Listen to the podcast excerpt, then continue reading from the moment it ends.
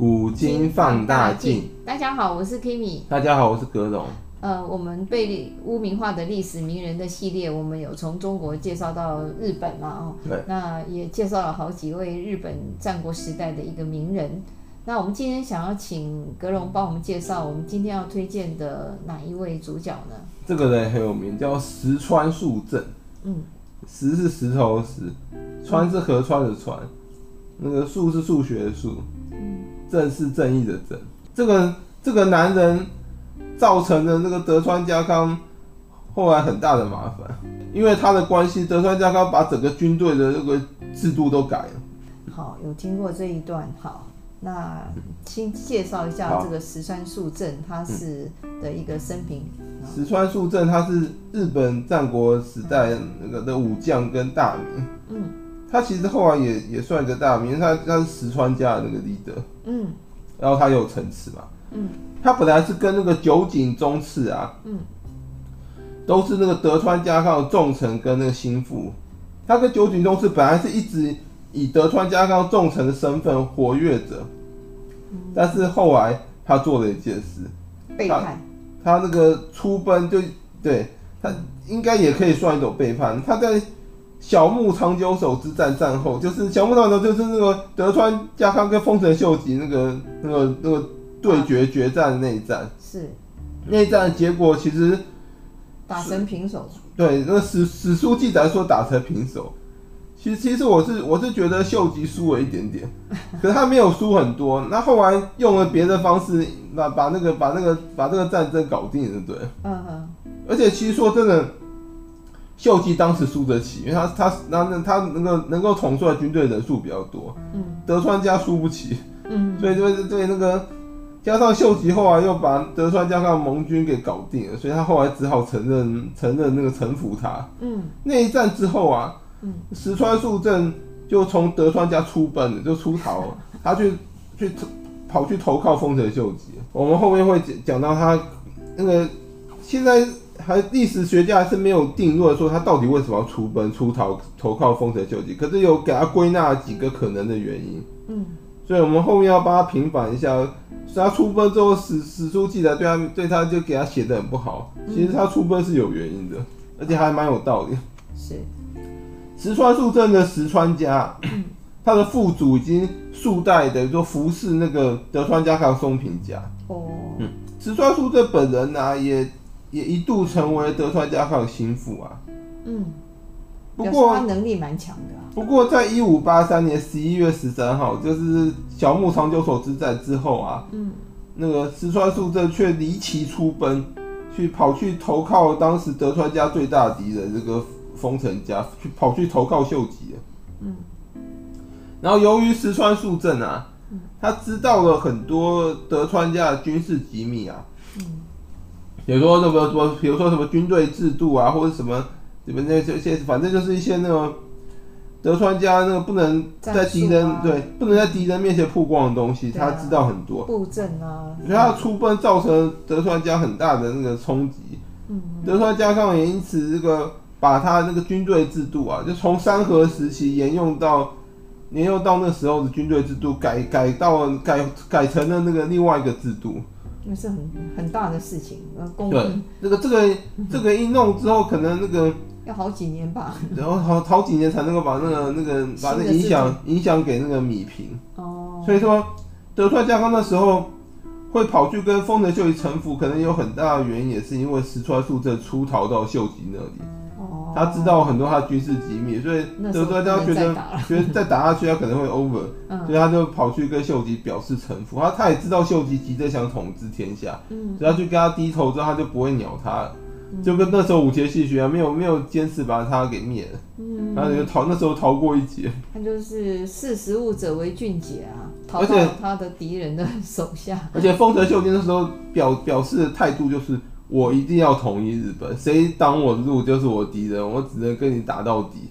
嗯，那就是说，所以他那时候，他那时候就摆出了态势，就是说，反正那时候他他他手上势力最庞大，最多大名臣服他，那军队最多啊。了解。那个你你不服我，我就把你灭了，就是这样。嗯、所以德川家康后来想一想，那个秀吉这个人，如果你挡他捅一些，他可能真的会跟你不死不休。他想说算了，就干脆先臣服好了。嗯，他有他的必须臣服的理由。德川家觉得说他这样再打下去，弄不好搞德川家就灭亡了。而且石川素正知道他的东西太多了。对，嗯，所以说他就因此那个。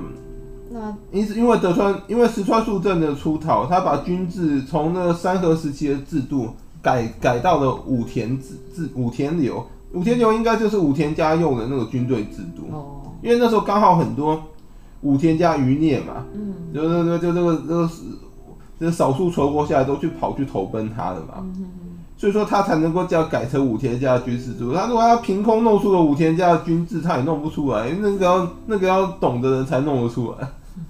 所以，如果不是有武田家参参与者投靠他，他还搞不搞不定。你你讲一下石川素正他到底是一个什么样的人啊？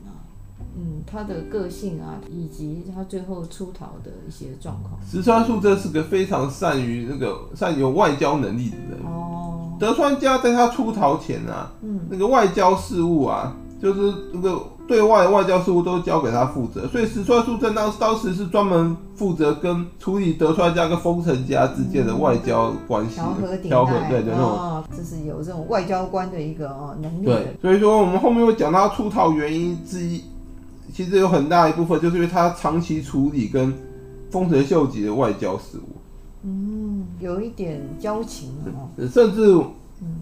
甚至我我怀疑，就是我查史料我没有查到一点，我甚至怀疑石川素正的出逃其实是德川家康的阴谋，是我个人观点啊。哦哦哦。因为我觉得当时德川家康啊，嗯，他想要那个臣服丰臣秀吉，他不想打了，没有下台阶。对，他没有下台阶，因为当时那个他德川家内部很多那种主战派啊，觉得应该跟秀吉争天下，要拼到底。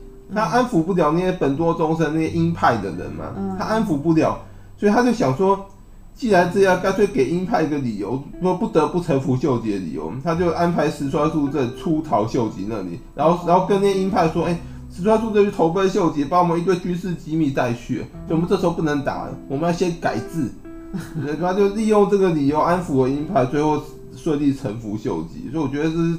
德川，德川家康一个阴谋，故意派石川素正去去成假意出逃，所以石川素这是用自己的名名声污污名了自己去成全了德川家康，也有可能，也有可也有这种可能，对。是，那还有其他的，所以我们现这我们现在来帮石川素这平反一下，对，因为史书把他写的其实不太好，因为说他是个背叛者什么的，对啊对啊，因为他行为其实就是个背叛者，他不是背叛了德川家，然后跑去。那个是投奔秀吉嘛？没错，因为他们石川家历代都是都是服侍那个德川家康松平家的、啊。嗯，对，那个我们就说他要帮他平反，说他出奔的理由，那史家有归类好几个。嗯、第一个第一点是说，可能是因为他长期负责跟丰臣秀吉的外交啊。嗯，他被丰臣秀吉气量给那个给吸引住，而去而去跟秀吉臣服，就他觉得。丰臣秀吉有一种那个天下人的气量，他觉得他是好像是一个，好像是有就有那种天下的那种霸主那种感觉。克里斯玛吗？嗯，对啊，他可能是有领袖气质的人嘛。对，对他可能就是因为长期负责跟秀吉的外交，被那秀吉的气质那种 leader 气质给臣服，所以跑去跑去投奔他。他不是可以拍肩成交吗？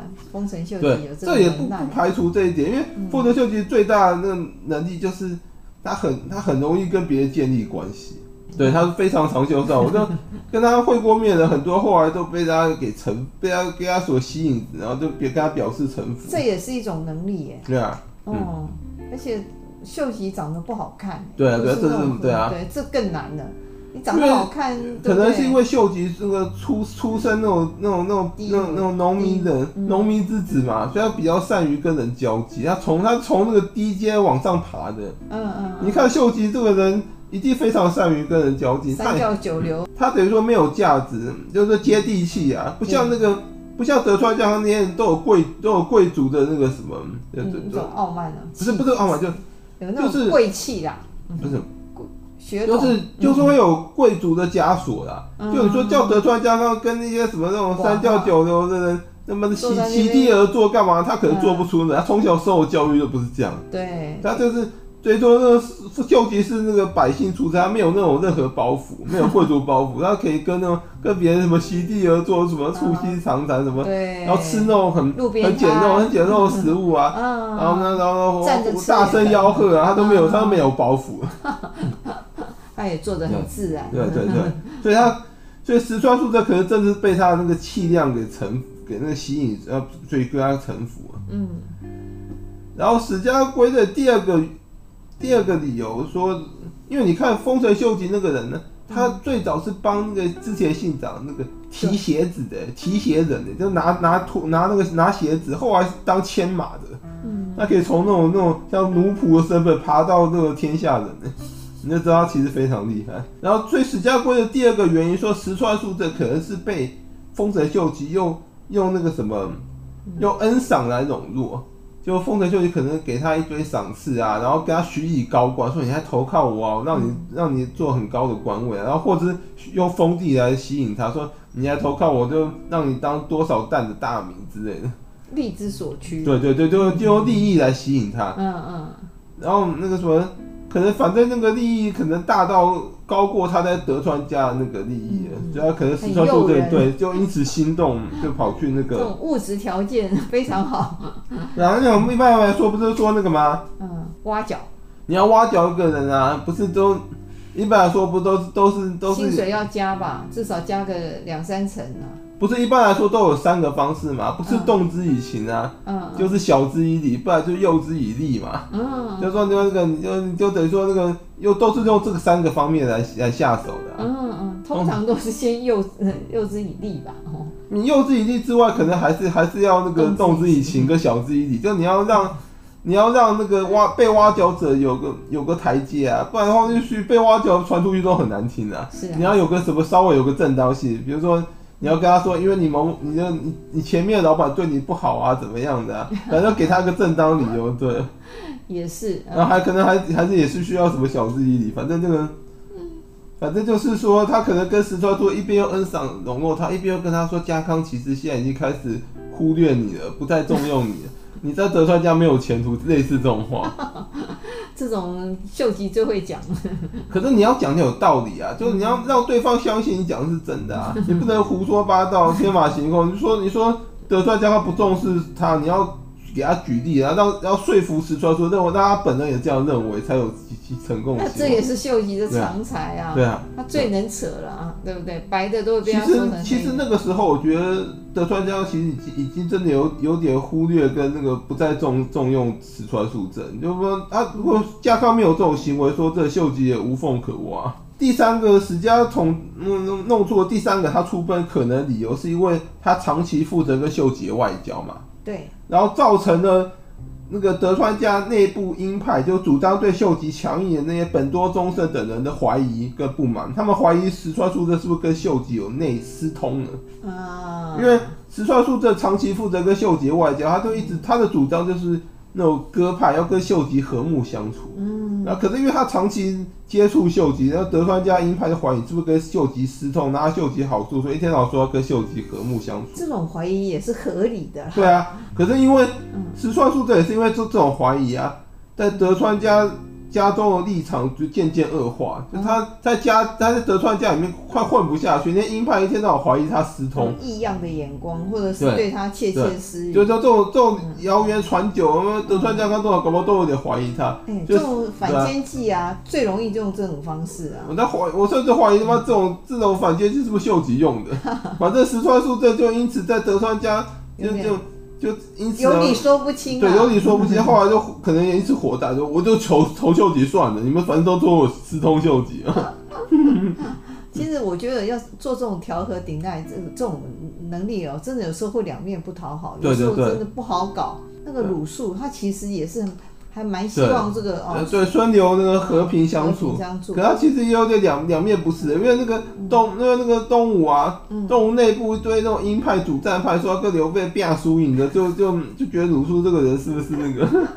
而且他们都会认为说，这个鲁肃好像很欣赏诸葛亮哦，那么用惺惺相惜，英雄互相惜英雄那种感觉。对啊，这个东吴的那些内部人可能都是觉得鲁肃很孬种，怎么可以那个怎么可以惧怕什么那个刘备什么的？是我觉得，我觉得周瑜还蛮厉害，他最最后死前还是推荐了鲁肃，可见他没有那种心哦。然后那个我们常说周瑜心量很小，我觉得从这点看来就不小。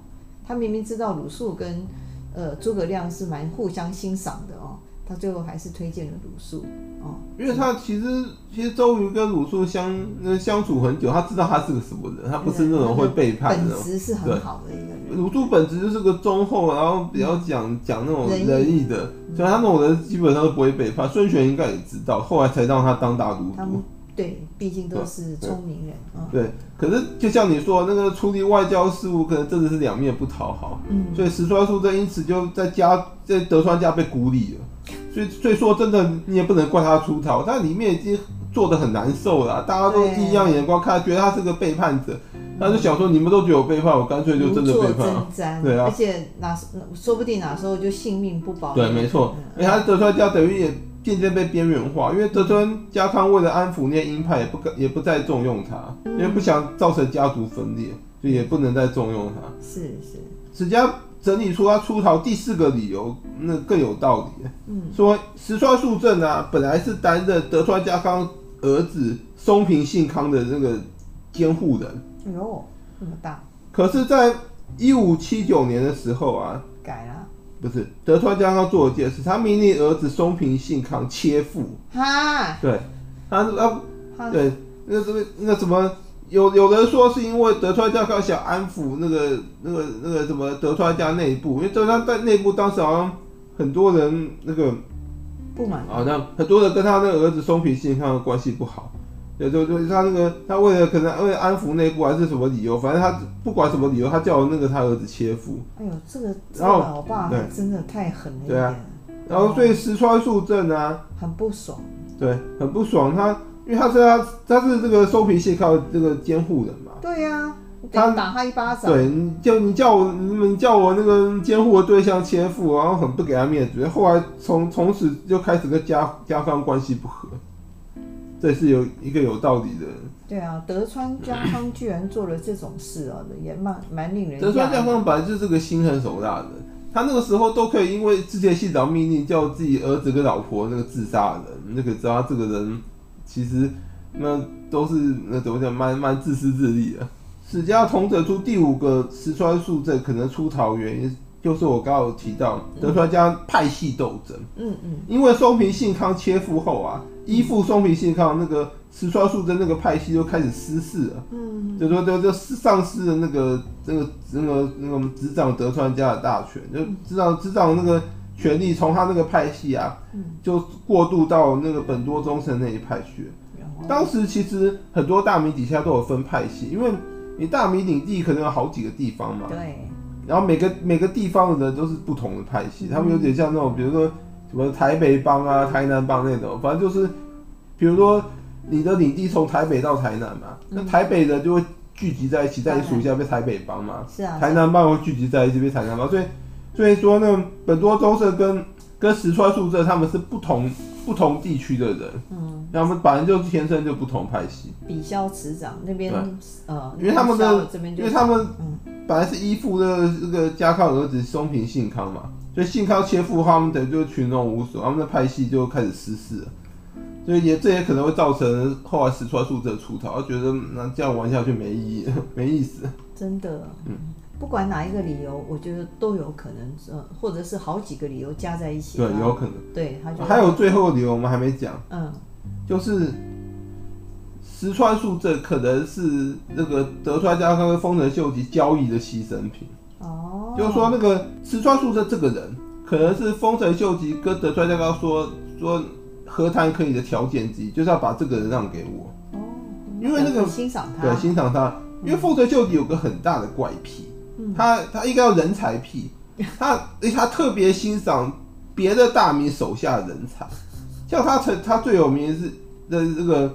他最有名的事迹是他数次挖角那个直江兼续。哦，直江兼续是那个当时那个上上山景胜那个那个手下那个那个那个头头号亲信跟那个什么家老，也是那个他外号叫越后第一智将，哇！所以那个所以那个说的就是数次挖角他，那甚至把刀架在他脖子上，叫他投投靠他，因为那个石江间续不为所动，他他说那个他他就说他认定说他那个就是终身要服侍那个上杉景胜，很很有大事哦，对，他是。直江间续是个很讲忠义之人，嗯、所以说秀吉就是可能那种得不到是最好，所以他后来还后来没有杀他，可是他一直想挖他。就像有的人看到别人老婆都觉得很好看一样。嗯、所以后来秀吉是石江间续也因为秀吉而成名，因为秀吉说他是天下。两大陪臣之一，就是说天下两个最厉害的那个，就是那个什么被秀吉赞美的人，那一定是后来都是天下都天下闻名，没错。要加上又他又数次被秀吉挖角，没有被他挖到。秀吉也有也有这个踢到铁板的时候。对，所以秀吉可以有那种人才癖，他可能也因此很欣赏石川素子，他就说跟德川家说，你要和谈可以，要修密可以，跟你要把石川素子让给我，嗯、所以石川素变成那个牺牲品旗帜了。嗯嗯嗯。所以可能。史家说，素正可能是受到家康指示，嗯，为了德川家而牺牲，去形式上向秀吉投降。可是这一点跟我刚刚讲的不一样。我刚刚归类出了说，石川素的投降也是受家康指示，可是他指示的目的是那个要安抚鹰派。嗯、然后这边的话，这边的史家归的是说他是是这和谈交易，对。所以你又多了一个分析，对，哦、对，那我就觉得。嗯，不管、哦、我的那个分析就还有蛮有可能，虽然史家没有讲到。是是，那你也是一个小史家。因为因为德川家康真真的观点，真的有时候要安抚鹰派，因为鹰派有时候蛮 crazy，动不动就说要要变要变输赢打到死那样。几乎对啊，几乎每一个大名下面都有鹰派跟鸽派。现在也有啊，对。现在很多政党里面不是有那什么鹰派跟鸽派嘛？没错。很多国家也有鹰派鸽派，鹰派就是一天到晚说要要跟敌人拼亚输赢拼到死，那不是你死只有我活那种。那有时候领导人对鹰派也蛮头痛，鹰派有时候蛮 crazy 的，疯起来那好像都不受控，然后疯狗一样。呃，那我们今天呃就从这个观点来帮这个石川素正来呃做个平反。对，因为他后来投靠这个秀吉之后，他的仕途还好吧？还不错啊。哦。秀吉也有重用他。秀吉也也算是有重用他。哦。对啊。让他当了一个什么那个几十万担的大名，其实也其实已经算蛮重用的。对对对，至少至少，因为秀吉也要向天下展示说，来投靠我一定比你比你的前老板那个条那个待遇好啊，不然以后谁要投靠他？如果如果投靠他之后，他食言而肥，没有没有那个给人家更好的待遇，人家以后他再挖角，人家就不会理他。真的，总要加官进爵吧？对啊，总要千金买买股买马股一下，反正当时。秀吉是执掌天下，整个日本都是他，他爱怎么封就怎么封啊，好爽，真的。对啊，那时候秀吉欣赏的人，很很多都被被那个封好几十几十万弹这样子，啊。没有，都被封到百万弹。百万弹，像我说他不是很欣赏直江兼续嘛，所以后来那个，然后后来上杉家又跟他表示臣服，还去京都见他，人家表态让他统让他统一天下，能和平统一，这样不用不用再去打上杉。